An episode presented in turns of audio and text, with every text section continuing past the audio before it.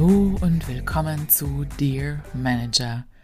Mein Name ist Katrin, virtuelle Assistenz für Unternehmerinnen und ich freue mich, dass ihr wieder eingeschaltet habt.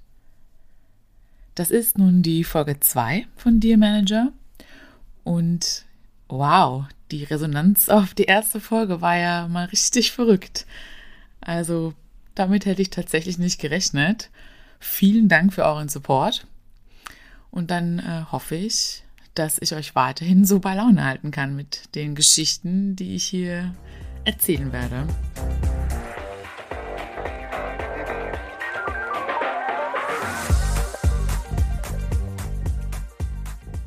Es sind tatsächlich schon einige Stories bei mir eingegangen. Danke dafür.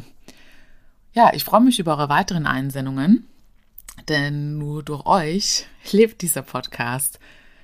Ich wurde auch gefragt, ob ich mich denn so ein bisschen vorstellen könnte. Das kann ich natürlich sehr gerne. Ich bin Katrin, ursprünglich aus Wien und wohne seit fast 14 Jahren im Ausland. Aktuell lebe ich seit fast 10 Jahren in Berlin und war davor fast vier Jahre in Finnland. Mehr in der nächsten Folge.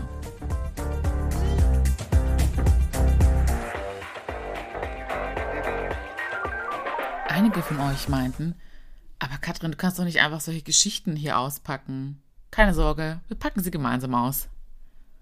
Es geht mir auch nicht darum, Leute zu trashen, aber ich finde, es soll eine Plattform geben, wo wir darauf hinweisen, dass es teilweise sehr fragwürdige Führungskräfte da draußen gibt. In der letzten Folge ging es ja unter anderem darum, dass der Arbeitgeber nur die Hälfte des Gehalts zahlen wollte. Unabhängig davon hatten tatsächlich zwei, drei Leute erzählt, dass ihnen ähnliches widerfahren ist.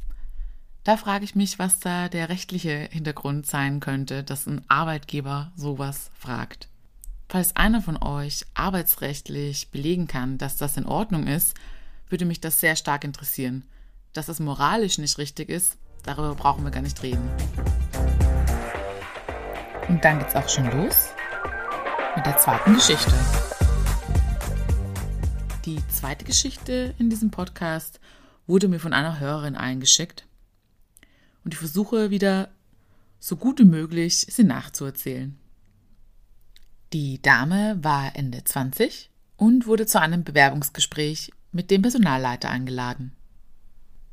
Nach einem recht lockeren Gespräch wurde die Dame am Ende ganz direkt gefragt, wie ist es denn so mit der Familienplanung? Wie sieht es denn aus bei Ihnen? Wollen Sie denn demnächst schwanger werden? Da hat sie sich natürlich ein bisschen gewundert und meinte so, äh, nee, also natürlich äh, erstmal nicht. Ich will ja nicht zum Start im neuen Arbeitsverhältnis schwanger werden. Normalerweise denkt man immer, dass diese Fragen eigentlich gar nicht gestellt werden dürfen.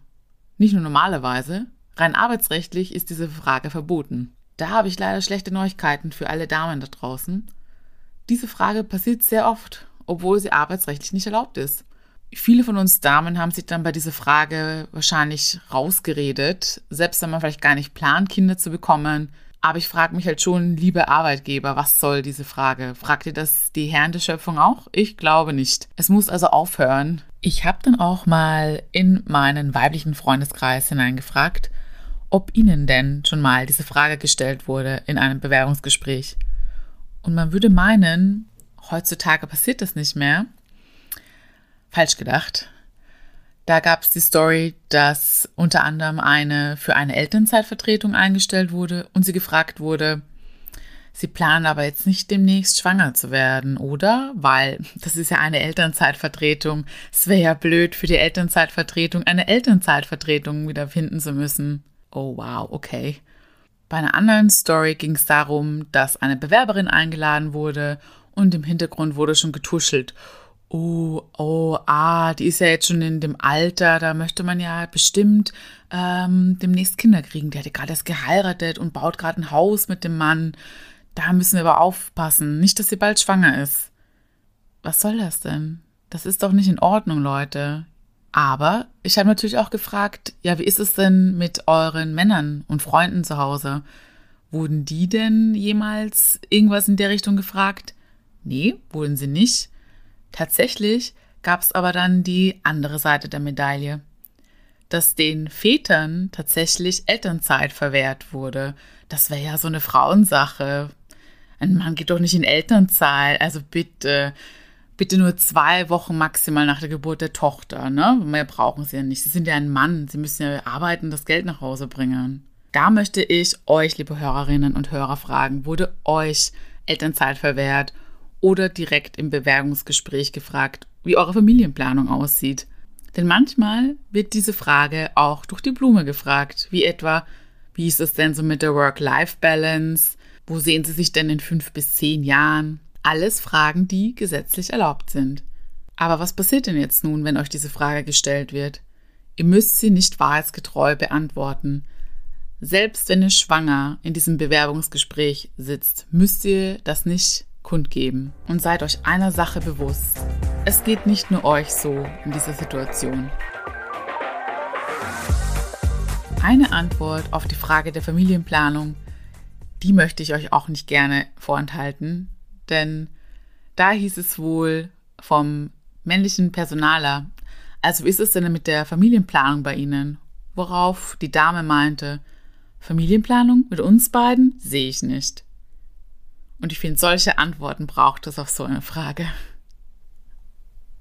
Und dann war es das auch schon wieder. Und ich hoffe, euch hat diese Folge inspiriert, Mut gemacht oder euch fallen jetzt gerade selbst einige dieser Bewerbungsgespräche ein mit ein paar Fragen, die so nicht gefragt werden hätten dürfen. Sollten euch diese Situationen einfallen, dann würde ich mich sehr freuen, wenn ihr mir diese zukommen lassen könntet.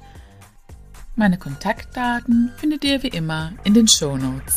Ihr wollt eure Geschichte lieber als Sprachnachricht an mich schicken? Kein Problem. Schickt mir eine E-Mail und wir finden einen Weg. Und dann freue ich mich schon auf die nächste Folge mit euch. Ciao!